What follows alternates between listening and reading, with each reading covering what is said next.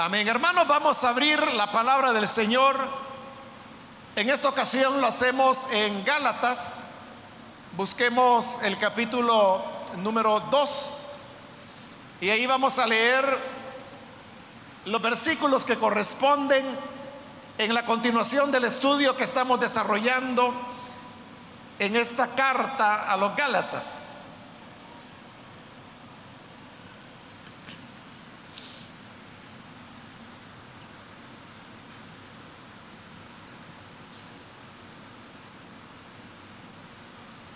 Bien, dice entonces la palabra de Dios en Gálatas capítulo 2, versículo 15 en adelante. Nosotros, judíos de nacimiento y no pecadores de entre los gentiles, sabiendo que el hombre no es justificado por las obras de la ley, sino por la fe de Jesucristo, nosotros también hemos creído en Jesucristo para ser justificados por la fe de Cristo y no por las obras de la ley, por cuanto por las obras de la ley nadie será justificado. Y si buscando ser justificados en Cristo también, nosotros somos hallados pecadores, ¿es por eso Cristo ministro de pecado? En ninguna manera. Porque si las cosas que destruí, las mismas vuelvo a edificar, transgresor me hago. Porque yo por la ley soy muerto para la ley a fin de vivir para Dios. Con Cristo estoy juntamente crucificado y ya no vivo yo, mas vive Cristo en mí. Y lo que ahora vivo en la carne, lo vivo en la fe del Hijo de Dios, el cual me amó y se entregó a sí mismo por mí. No desecho la gracia de Dios, pues si por la ley fuese la justicia, entonces por demás murió Cristo. Hasta ahí vamos a dejar la lectura. Pueden tomar sus asientos, por favor, hermanos y hermanas.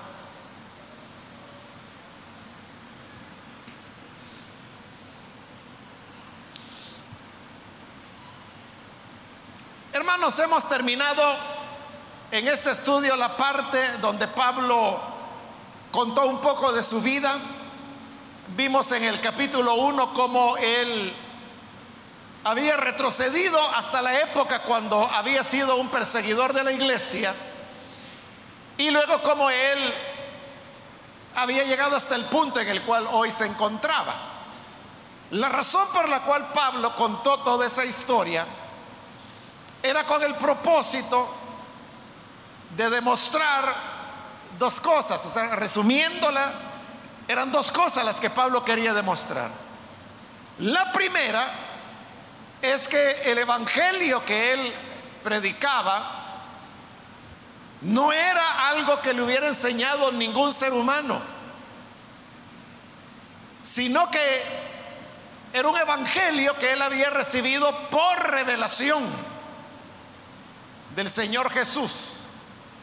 Eso es lo primero. Y lo segundo es que a pesar de que el evangelio que él predicaba y que no le había sido enseñado por ningún ser humano, sino que había recibido por revelación, aún así, no estaba en contradicción con los otros apóstoles sino que al contrario ellos reconocían que lo que Pablo tenía era una gracia del Señor. Y fue por eso que cuando finalmente Pablo, después de 14 años de predicar el Evangelio, le presenta a los apóstoles de Jerusalén lo que él anunciaba, Entonces dice que le dieron la diestra de compañerismo. Es decir, no le recriminaron, no le dijeron, usted está equivocado o lo que usted ha recibido no es de Dios. O sea, al contrario, reconocieron que lo que Pablo tenía era la verdadera gracia del Señor. Entonces, él cuenta toda la historia como lo hemos visto en los estudios anteriores para demostrar esos dos puntos. Todo esto va con el propósito de defender la enseñanza que él había dado a las iglesias de Galacia, que era la salvación por fe, en contra de los predicadores judaizantes que habían llegado de Jerusalén y que enseñaban que las personas no se salvan por la fe, sino que está bien creer en Cristo, a eso había que añadirle el cumplimiento de la ley de Moisés y la circuncisión, que era una parte de la ley. Entonces Pablo está demostrando que no, que eso no es cierto y lo hace contando la historia que hemos visto. Y por el otro lado, y con esto terminábamos en la última oportunidad, Pablo también relató cuando tuvo que confrontar a Pedro. Porque Pedro, mientras estaba con los gentiles, tenía plena comunión con ellos. Pero cuando llegaban los judaizantes de Jerusalén, entonces Pedro se apartaba de los gentiles y ya no quería comer con ellos ni participar de la cena del Señor. Entonces viene Pablo y delante de todos le dijo, que le era de condenar. Porque digo, ¿cómo es eso? Que si tú siendo judíos, entre los gentiles, vives como gentil, ¿por qué quieres entonces obligar a los gentiles que judaicen, que sean como judíos, cuando tú siendo judío vives como gentil? Era evidente que Pedro había caído en una situación un poco contradictoria que para Pablo era inaceptable. Y por eso, explicábamos en la última oportunidad, se dio el rompimiento entre Pablo y Pedro, pero también con Antioquía, que es donde la doctrina de Pedro había tenido acogida. Bueno, hasta ahí llegamos la vez anterior y hasta ahí es donde Pablo termina su relato. Ya habiendo terminado su relato, de hoy ya va a entrar a defender el tema que le interesa. O sea, lo ha estado haciendo en todo esto, pero lo que ha estado haciendo es colocando las bases sobre las cuales él ahora va a hacer todas las afirmaciones que vienen, que es el resto de la carta. Esta argumentación comienza en el versículo 15 y dice, nosotros judíos de nacimiento. ¿A quién se refería Pablo cuando decía nosotros? Bueno, en primer lugar a él mismo, ¿verdad? Pablo era un judío. Probablemente en ese nosotros también esté incluyendo a Pedro, que es de quien acaba de hablar. Por lo menos ahí ya tenemos a dos, ¿verdad? Pero en general Pablo se está refiriendo a todos los judíos que ahora habían creído en Jesús. Entonces dice, nosotros, judíos de nacimiento, y no pecadores de entre los gentiles. Es decir, él y los otros judíos tenían el privilegio de haber nacido dentro del pueblo escogido. y por lo tanto gozaban de beneficios, pero todos esos beneficios no eran suficientes para su salvación. Por eso está diciendo, nosotros, judíos de nacimiento y no pecadores de entre los gentiles, sabiendo que el hombre no es justificado por las obras de la ley, Aquí va a utilizar varias veces la palabra justificar o justificación. Justificación es un término que, tiene varias, varias maneras de poderse entender, depende del contexto. Pero aquí, en este lugar, Pablo está usando la expresión justificar o justificación en el sentido de declarar inocente o salvada a determinada persona. Lo que está usando acá es una, una palabra que en este caso se está usando en un sentido legal. Es como que si hoy en día una persona fuera llevada delante de un juez o delante de una jueza porque se le imputa algún tipo de delito, entonces el trabajo del juez o de la jueza es examinar las evidencias. Y ahí es donde el fiscal, que popularmente nosotros lo llamamos el abogado acusador, va a presentar los elementos sobre los cuales se basa su acusación. Y el abogado defensor lo que hará es probar, presentar los elementos por los cuales él afirma que esa persona es inocente. Entonces el juez, la jueza lo que hace es examinar las evidencias y dependiendo de las pruebas que le presenten, puede declarar. Y ahí está. Es declarar, ¿verdad? Declarar que ese acusado o es inocente o es culpable. Ahora, cuando un juez hace esto, o una jueza, como son seres humanos, se pueden equivocar. Pudiera ser que en algún momento declaren inocente al que es culpable. Y en otros casos pudiera ser lo inverso, que declara culpable al que es inocente. Tiene mucho que ver, por ejemplo, la habilidad del fiscal y del abogado defensor, porque si el abogado defensor es muy, muy bueno, aunque la persona sea culpable, lo puede presentar como inocente, o sea, lo demuestra por su habilidad que tiene. Y a la inversa también, pudiera ser que la persona es inocente, pero si el fiscal dice, es que tenemos pruebas y este fiscal es lo suficientemente hábil, más hábil que el abogado defensor, pueden condenar al inocente. Entonces note, aquí no se está hablando, hermanos, de que la persona sea íntegra, que nunca hizo nada. Estamos hablando de un decreto judicial en el cual el juez dice que la persona es inocente y si dice que es inocente, él la está declarando inocente.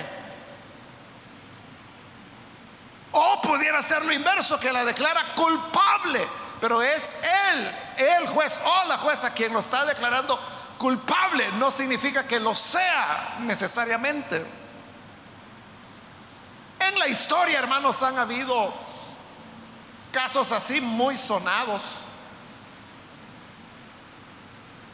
En los Estados Unidos hubo un caso famosísimo.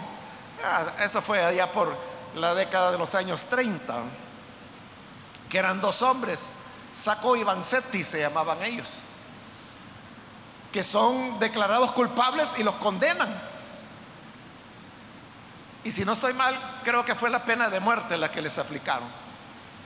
Y cuando ya se las han aplicado, luego salen a luz elementos que demostraban que estos dos hombres eran inocentes, pero ya les habían aplicado la pena de muerte. Ese es un ejemplo, ¿verdad? Como le digo, un caso bien famoso, que ya tiene casi 100 años, ¿verdad? Y todavía eh, los nombres de Saco y Vanzetti son mencionados en algunos círculos, en algunos lugares. Y hay otros casos, ¿verdad? De personas, por ejemplo, que han estado presas. Hace poco leía de un, de un estadounidense que creo que 30 años estuvo preso, porque lo habían condenado por haber asesinado a una persona. Y resulta que hoy que ya hay pruebas de ADN, resulta que el hombre era inocente, no era él. Pero ya estuvo preso 30 años. Usted puede ver, el juez se puede equivocar. Pero el que aquí nos está juzgando a nosotros no es un hombre, no es una mujer, es el juez del universo. Es el rey de reyes.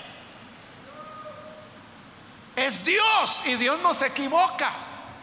Por lo tanto, cuando Dios declara inocente a una persona, declara que es justa. Lo que está haciendo Dios es justificarlo. Eso es justificación, la acción de declararlo inocente. Y eso es lo que ha sucedido con todos nosotros. Cuando creímos en Jesús, Dios dijo, este hombre creyó en mi hijo, lo declaro inocente. Esta mujer ha creído en mi hijo, entonces la declaro inocente. hemos sido justificados, hemos sido declarados inocentes. Pero, pero, pregúntese, ¿y usted es inocente? Usted nunca hizo daño, usted nunca pecó, usted nunca mintió, usted nunca se enojó. O sea, porque eso sería ser inocente. Entonces, ¿cómo es que si hemos cometido pecado, Dios dice que somos inocentes? Por eso le expliqué que el hecho de que un juez diga es inocente no significa necesariamente que la persona es inocente, pero para efectos legales lo que él declara es lo que determina. Igual que si declara culpabilidad. Los seres humanos porque se equivocan, pero Dios no se equivoca. Entonces, si Dios no se equivoca, ¿cómo es que puede decir que somos inocentes cuando realmente no lo somos?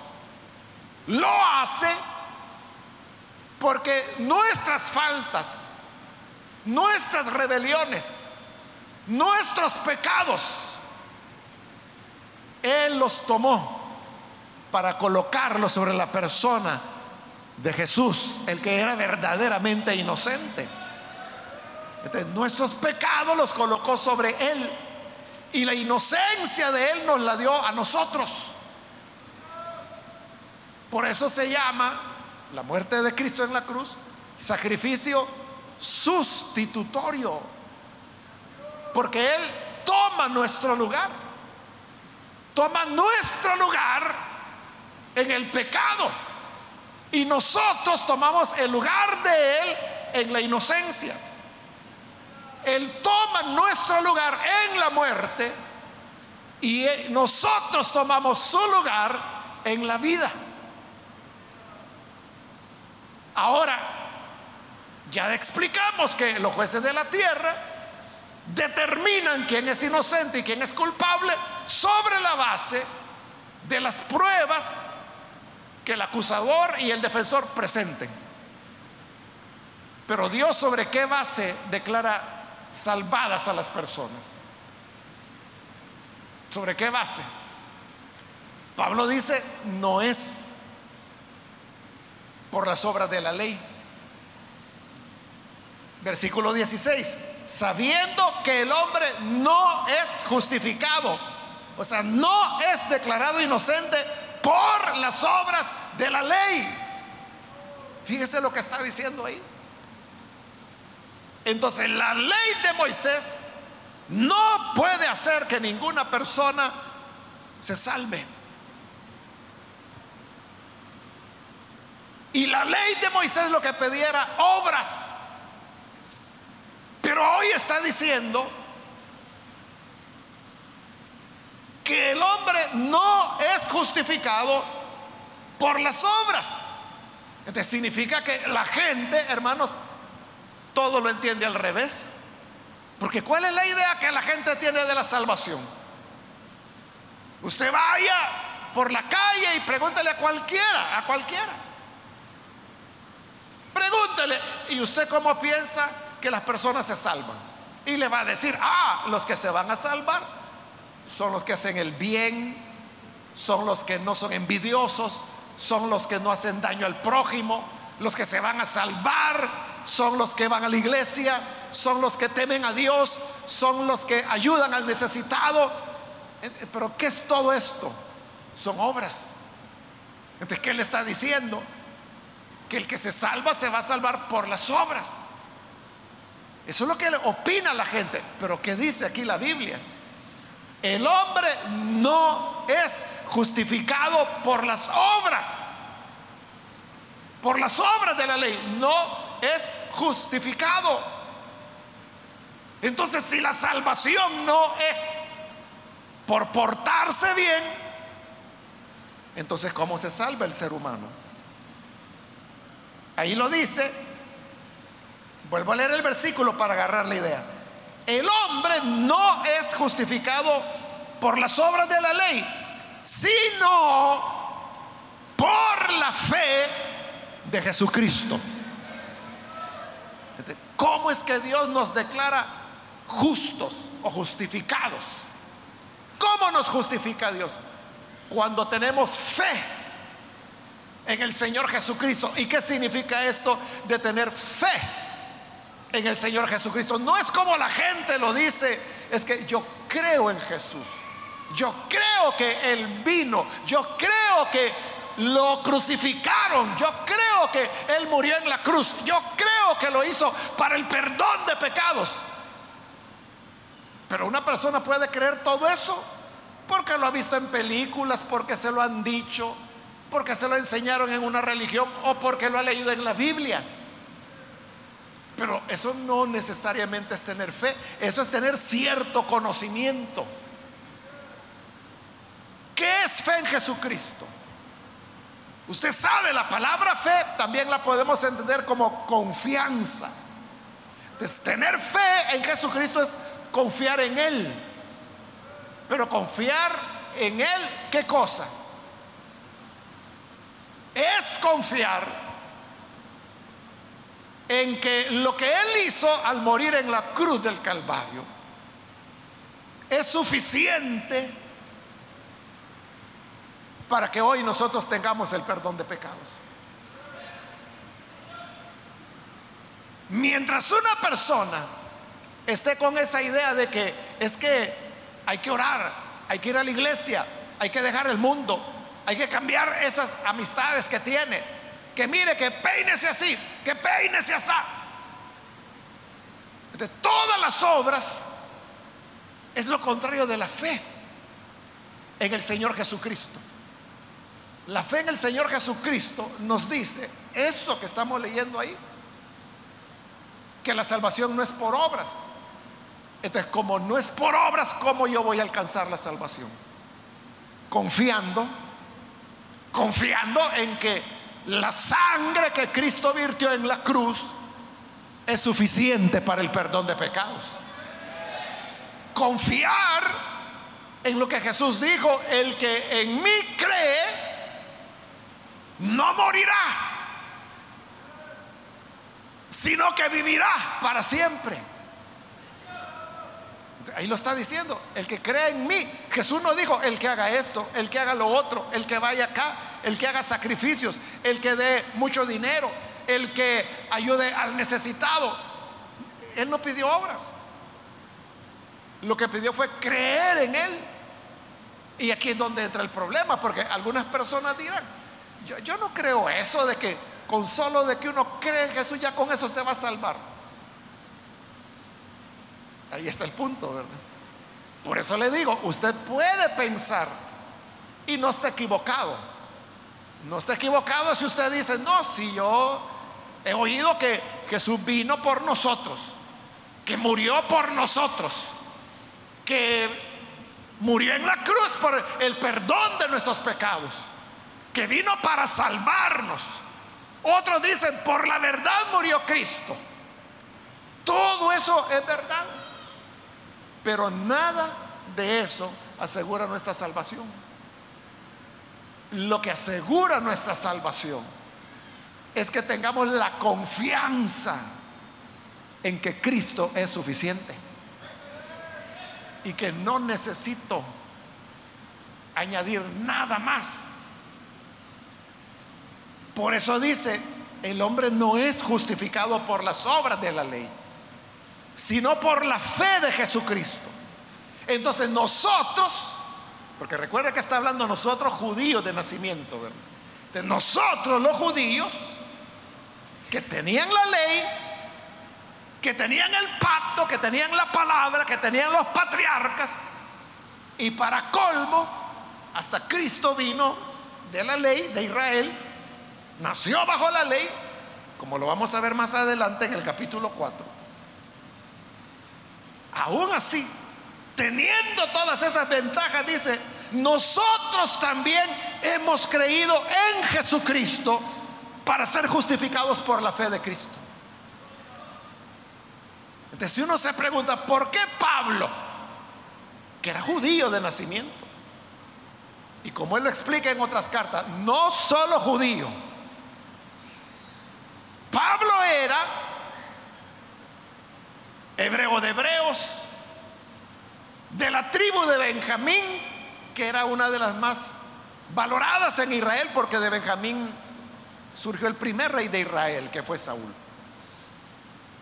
Hebreo de hebreos, es decir, Pablo era judío pura sangre, circuncidado al octavo día, es decir, para cumplir la religión, Pablo era diez. Fariseo, que significa separado la corriente más estricta del judaísmo, ahí vivía Pablo. Entonces, si Pablo tenía todas esas ventajas, ¿por qué buscó a Jesús para salvarse? Porque él sabía que la salvación no estaba en la ley. Y porque Pedro había salido de la ley para buscar a Cristo. Porque sabía que la salvación no era por obras, era en Cristo. Por eso está diciendo, nosotros también, los judíos, hemos creído en Jesucristo para ser justificados por la fe de Cristo y no por las obras de la ley. Por cuanto por las obras de la ley nadie será justificado. Note que Pablo está repitiendo y repitiendo y repitiendo porque quiere que quede bien claro. ¿por qué los judíos salían de la ley para buscar a Cristo. Ahí lo dice, para alcanzar salvación, porque en la ley no hay salvación. Pero ¿qué hacían los judaizantes? Decirle, no, no, miren, Cristo no es suficiente. Tienen que guardar la ley, tienen que circuncidarse, tienen que guardar la dieta de las comidas, deben guardar las lunas nuevas, deben guardar el día de reposo, o sea, toda la ley y nótelo que este no era un problema allá del siglo primero.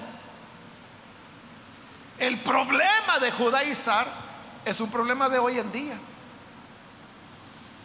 Porque ahí tiene usted grupos que se hacen llamar iglesias mesiánicas o cristianos mesiánicos, que por ejemplo andan orando el Padre Nuestro en hebreo, que utilizan los nombres de la Biblia en hebreo, que andan con los ropajes religiosos de los judíos, con la kipa, con los mantos, con los flecos, utilizan el cuerno, el chofar para hacerlo sonar y que los cantos tienen que ser en hebreo y que hay que danzar como los hebreos hacían. ¿Qué están haciendo todos estos? Están queriendo volver, volver a la ley. ¿Y qué era lo que los que estaban bajo la ley? Los judíos, nosotros judíos de nacimiento. A nosotros nadie nos está dando garabato, dijo Pablo, engañándonos con que somos el nuevo Israel. ¿Qué cuentos? Aquí nosotros somos los verdaderos judíos, los nacidos judíos. ¿Qué estaban haciendo ellos? Saliendo de eso para ir a Cristo. Entonces mire cómo está detergiversada la cosa, ¿verdad? Que hoy en día hay algunos que dicen que tienen a Cristo y lo que están haciendo es que están caminando hacia la ley todo el tiempo. Y ahí están aprendiendo hebreo y ahí están queriendo eh, imitar a los rabinos y todo eso. Pero todos ellos, los creyentes, los que creyeron, ¿qué hacían? Salir de eso para ir a Cristo. Lo contrario. Y eso es lo que Pablo está explicando. Nadie se va a salvar. Nadie será justificado. Nadie va a ser declarado inocente por las obras de la ley. Todo es por la fe de Cristo. Solo en Él hay salvación. Solo por la fe podemos tener vida eterna.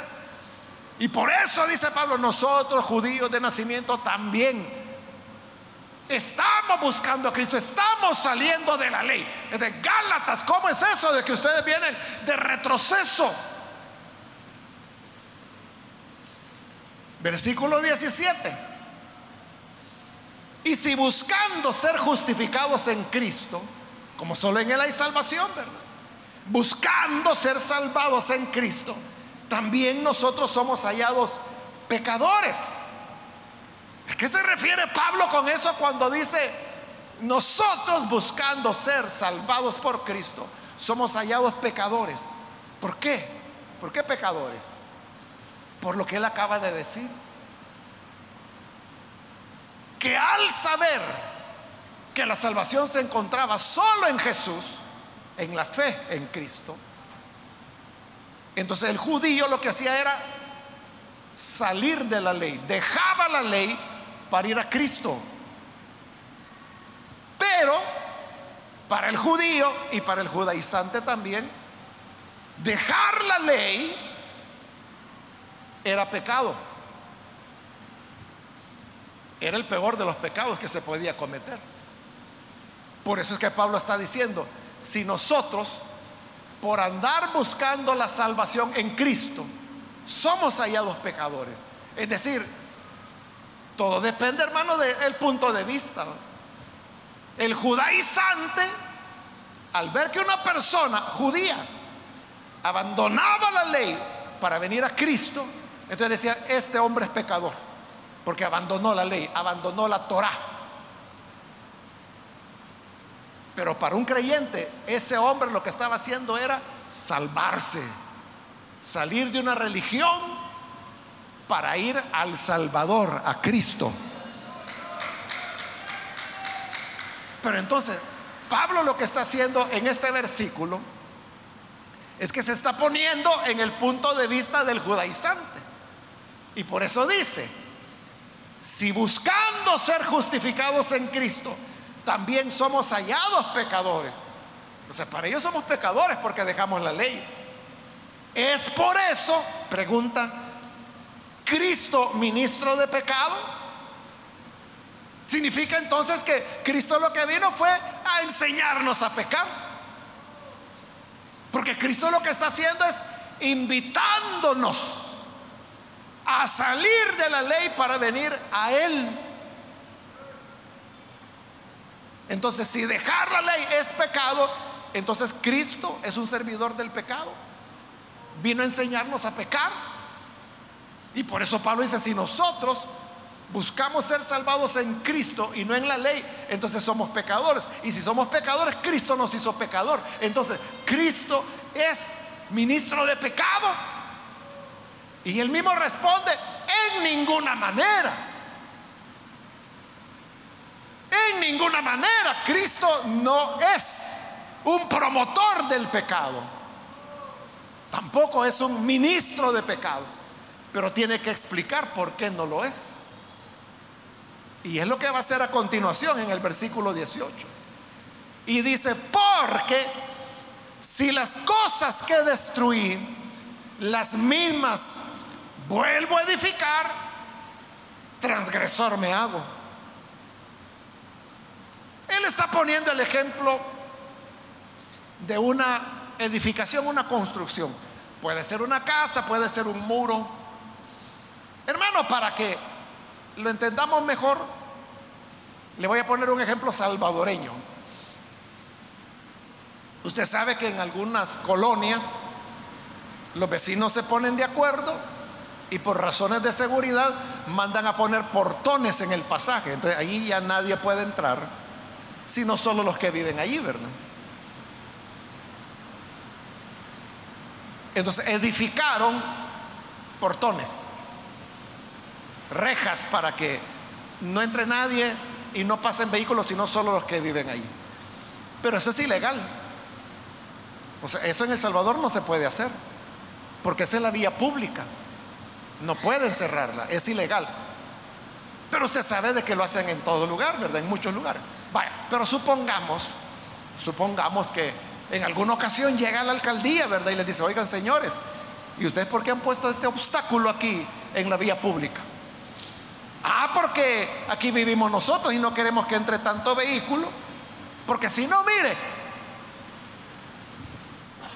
perdón, esto es por evadir el tráfico, por no ir por aquella calle, aquí se meten. Total que aquí no puede descansar uno porque a cada rato están pasando vehículos. por eso cerramos. No, pero miren, la ley dice que no pueden bloquear una calle pública. Así que por favor, quiten eso.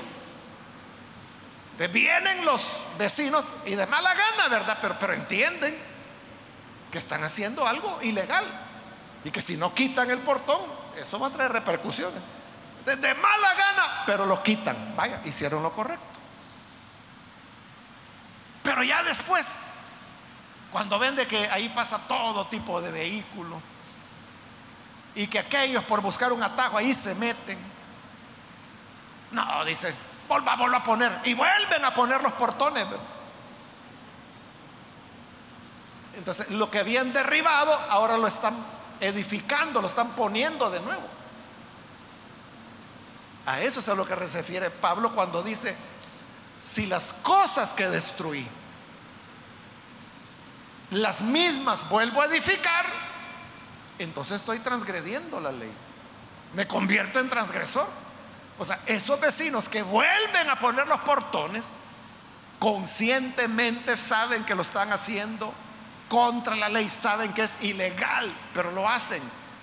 Ya habían hecho lo bueno, que fue quitar los portones, pero por comodidad lo vuelven a poner. Y dicen, aquí nadie pasa, si no son los que vivimos acá. Pero ellos no son dueños de la calle. Ni siquiera el propietario de una casa, ni siquiera es propietario de la acera. El propietario es propietario de la puerta o de la pared hacia adentro. Pero la acera es pública, la calle es pública, no la puede cerrar. O eso que hacen algunos negocios, hermanos, que para que alguien que no es cliente no se parquee adelante, ponen conos o a veces ponen sillas, barriles, ¿verdad? Eso es ilegal, no lo pueden hacer. Pero usted ve que medio mundo lo hace. Ponen lazo. No pueden hacerlo porque eso es público. Pero bien, ese es otro tema. Pero lo estoy usando como figura para que usted vea a qué se refiere Pablo cuando dice, si lo que yo destruí, yo mismo lo vuelvo a edificar, entonces soy transgresor. Piensen esos vecinos, ¿verdad? Que ya habían hecho lo correcto, que ya habían quitado el portón, pero luego lo vuelven a poner. Son transgresores. Y ahora con conciencia, quizás la primera vez que pusieron el portón, quizás no lo sabían. Pero cuando llegó a la alcaldía lo quitaron porque se dieron cuenta que era ilegal. Pero si lo vuelven a poner, hoy es peor, hoy ya no tienen excusa. Pero Pablo no está hablando de poner o quitar portones. Pablo está hablando de dejar o de volver a la ley. Entonces dice, si las cosas que destruí, ¿y qué es lo que Pablo había destruido? La confianza en la ley, la confianza en la circuncisión, la confianza en las obras, todo eso lo destruyó para poner su confianza totalmente en Cristo. Es lo que Pablo dice en su carta a los filipenses. Cuando dice que todas las cosas que desde su religión él consideraba ganancia. Dice, ahora las tengo por estiércol, con el fin de alcanzar la meta, el blanco perfecto, que es Cristo Jesús. Amén. Toda la reputación que él tenía bajo la ley, que era maestro, que había sido educado por el gran maestro Gamaliel, que desde los ocho días de nacido él había comenzado a practicar la ley. En celo, de ese Pablo, nadie me igualaba. Nadie era tan celoso como yo. Pero todo eso, que eran las medallas religiosas de las cuales él se sentía orgulloso, hoy dice, lo tengo por estiércol. Lo tengo por basura, porque eso no es nada frente al verdadero Salvador, Cristo el Hijo de Dios. Pero ¿qué hubiera pasado si en determinado momento Pablo hubiera dicho, eh, bueno, yo lo dejé todo por Cristo, pero este, ¿y qué tal si este Cristo no es suficiente? No, mejor voy a volver ahí al basurero y voy a buscar mi medalla de circuncidado el octavo día, mi medalla que soy de la tribu de Benjamín, mi medalla de que soy hebreo de hebreos, mi medalla, ¿qué hubiera hecho con eso? Me vuelvo transgresor, dice Pablo. O sea, hoy peor. Eso era exactamente lo que estaba ocurriendo con los judaizantes. Es lo que sucedió con Pedro, que habiendo salido de la ley, habiendo abandonado la Torah para vivir como gentil, cuando vinieron los judaizantes, plum, se echó atrás. Entonces, Pablo, ah, recuerde, él está respondiendo a la pregunta que él mismo hizo. ¿Es Cristo ministro de pecado? Y él dijo, no, no lo es. ¿Por qué? Porque el pecado no es venir a Cristo. Lo ilegal no es quitar el portón. Eso es lo correcto. La transgresión, lo ilegal es que vuelva a ponerlo. Entonces, quienes son los ministros de pecado, en otra palabra, eran los judaizantes que estaban obligando a los que ya estaban en la fe de Cristo abandonar esa confianza para comenzar a confiar. Es que yo hago obras, es que yo ayudo al necesitado, es que yo no calumnio, es que a mí no me gusta andar en chismes. Esa iba a ser su confianza. No, entonces, quien te diga eso, ese sí es un ministro de pecado. Ese sí te está enviando a pecar. Versículo 19. Porque yo por la ley soy muerto para la ley. ¿Qué quiere decir Pablo con esto de que yo por la ley soy muerto para la ley. Fácil, hermano.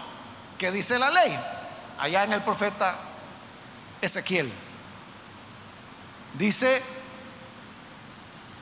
el alma que pecare, esa morirá. Entonces, ¿cuál es el papel de la ley? Condenar a las personas. ¿Para qué sirve la Torah? Para condenar a las personas. Sirve para que el ser humano se dé cuenta de cuán pecador es y que siendo pecador merece la muerte, la muerte espiritual. Por eso dice, de eso está hablando Pablo.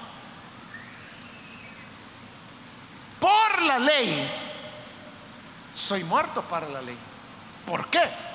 Porque por la ley Él es declarado pecador y como la paga del pecado es muerte, para la ley está muerto. Entonces dice, yo para la ley estoy muerto. Entonces yo ya no tengo nada que ver con la ley. Pero ahora vivo para Dios.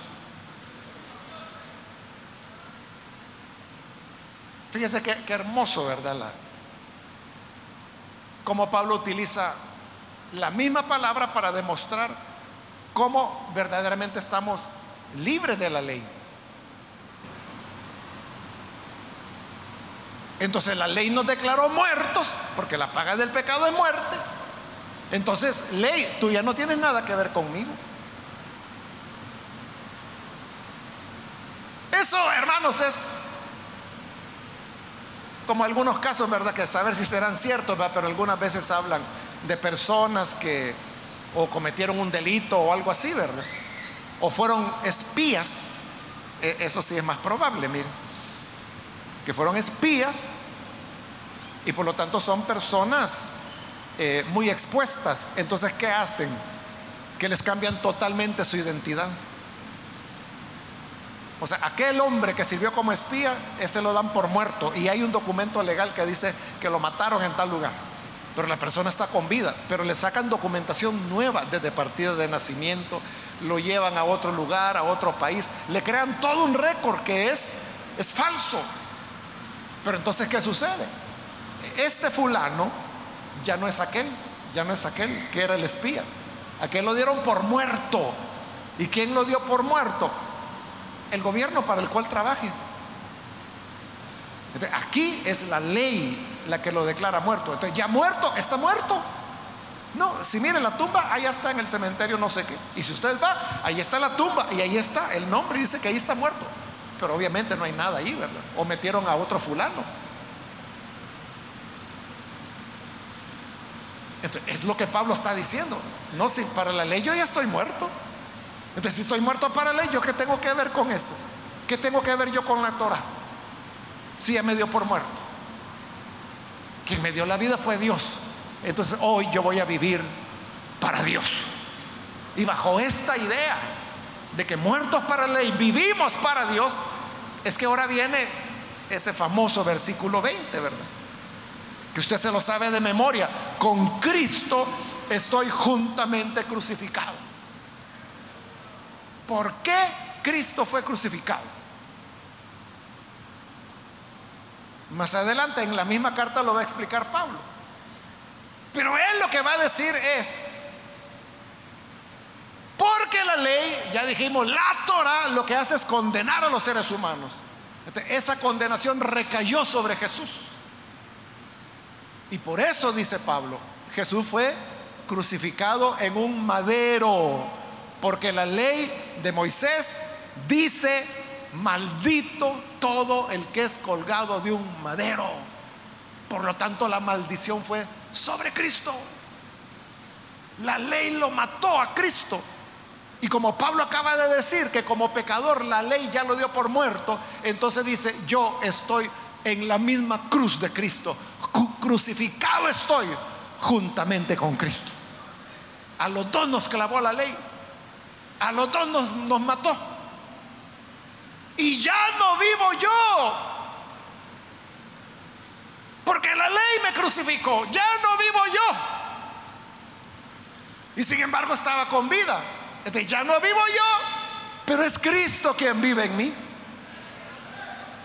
Eso es lo que ocurre con el creyente.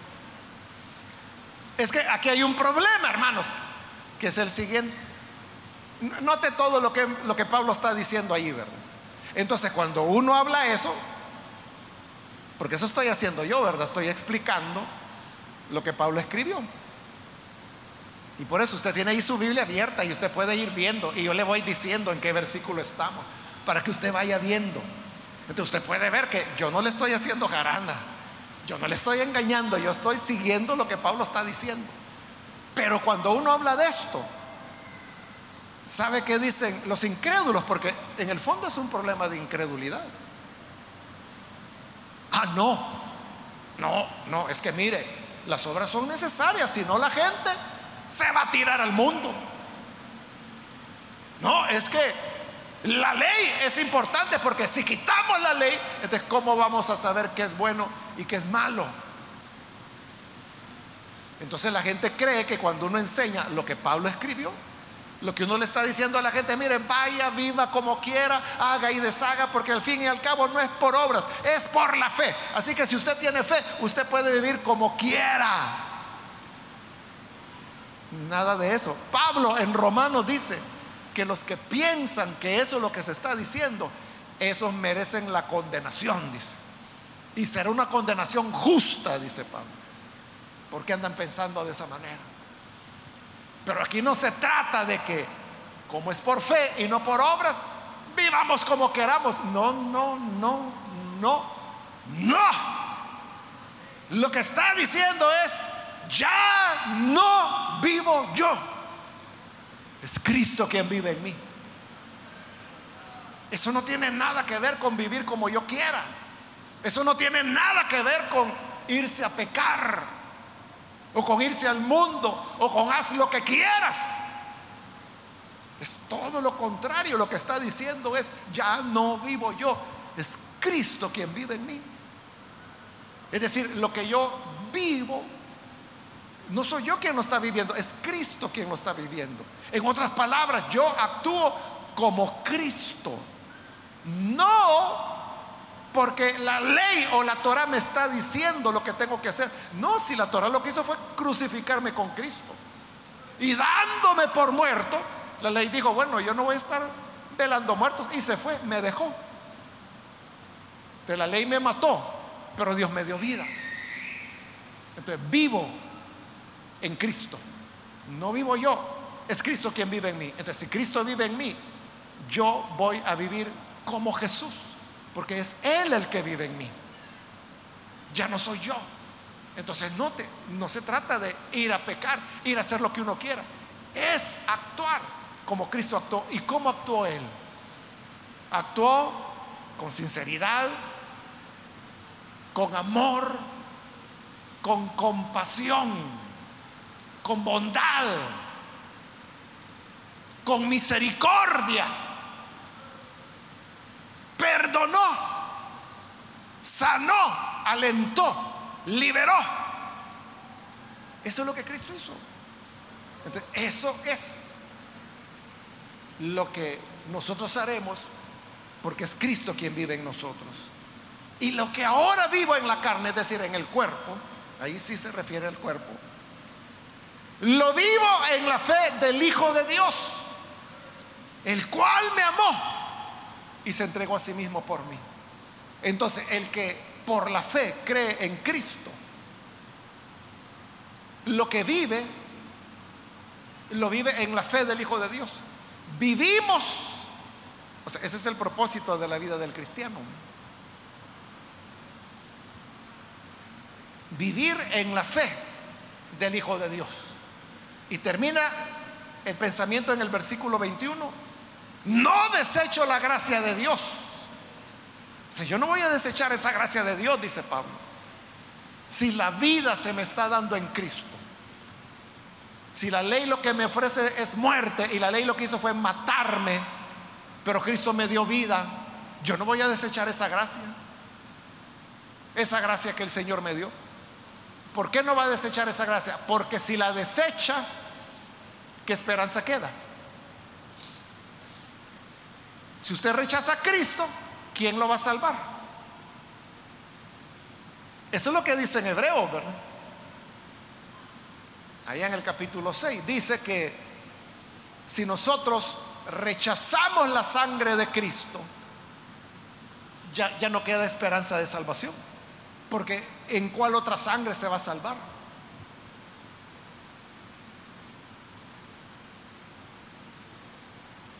no podemos desechar la gracia de Dios. Y luego dice, pues si por la ley fuese la justicia, es decir, la salvación, entonces por demás murió Cristo. Ese es ya, hermanos, el golpe final, ¿verdad? Aunque la carta apenas va comenzando, ¿verdad? Pero piensen eso, si de verdad, si de verdad las personas se salvaran por la ley, si de verdad la Torah salvara a las personas, entonces ¿para qué Dios mandó a su Hijo a morir? ¿Para qué lo envió? Si no era necesario. Por eso dice, si la salvación fuese por la ley, entonces en vano murió Cristo, por demás murió. Porque no era necesario, bastaba con que la gente guardara la, la Torah o guardara la ley o hiciera obras o se circuncidara. Pero ¿por qué Cristo vino a morir? Porque sin Él no hay esperanza. No hay salvación. Es decir, no hay salvación en la ley. Por eso es que lo dijo repetidas veces, ¿verdad? nadie será justificado por las obras de la ley. Solo en Cristo encontramos la esperanza de salvación. Vamos a orar, vamos a cerrar nuestros ojos, pero antes de orar yo quiero invitar a las personas que todavía no han recibido al Señor Jesús como Salvador, pero usted ha escuchado hoy la palabra del Señor. Yo quiero invitarle para que usted pueda venir a creer en Jesús, a recibir al Hijo de Dios. Y creyendo en Él, usted tendrá la vida. ¿Hay alguna persona, algún amigo o amiga que por primera vez necesita recibir al Hijo de Dios? Ahí en el lugar donde está, póngase en pie en señal de que usted desea recibir a Jesús y nosotros vamos a orar por usted. ¿Hay alguna persona, algún amigo o amiga que necesita recibir al Hijo de Dios? Póngase en pie, por favor, y vamos a orar por usted venga. Hoy es el día que el Señor preparó para usted. ¿Hay alguna persona que necesita reconciliarse? Póngase en pie. Muy bien, aquí hay un hombre que pasa, Dios lo bendiga. Bienvenido. Alguien más que necesita venir a Jesús puede ponerse en pie en este momento. Venga y reciba la salvación que el Señor ofrece. Muy bien, de este lado viene otro hombre más, que Dios lo bendiga. Bienvenido. Algo otra persona que necesita recibir al Señor puede ponerse en pie. Venga, vamos a orar. Hay otra persona, otro amigo o amiga que necesita venir a Jesús. En ningún otro hay salvación. Por eso Pablo dice, yo no desecho la gracia de Dios. Y es la gracia de Dios la que hoy el Señor nos está ofreciendo. No la deseches tú. Ven el Hijo de Dios. ¿Hay alguien más? Póngase en pie, por favor.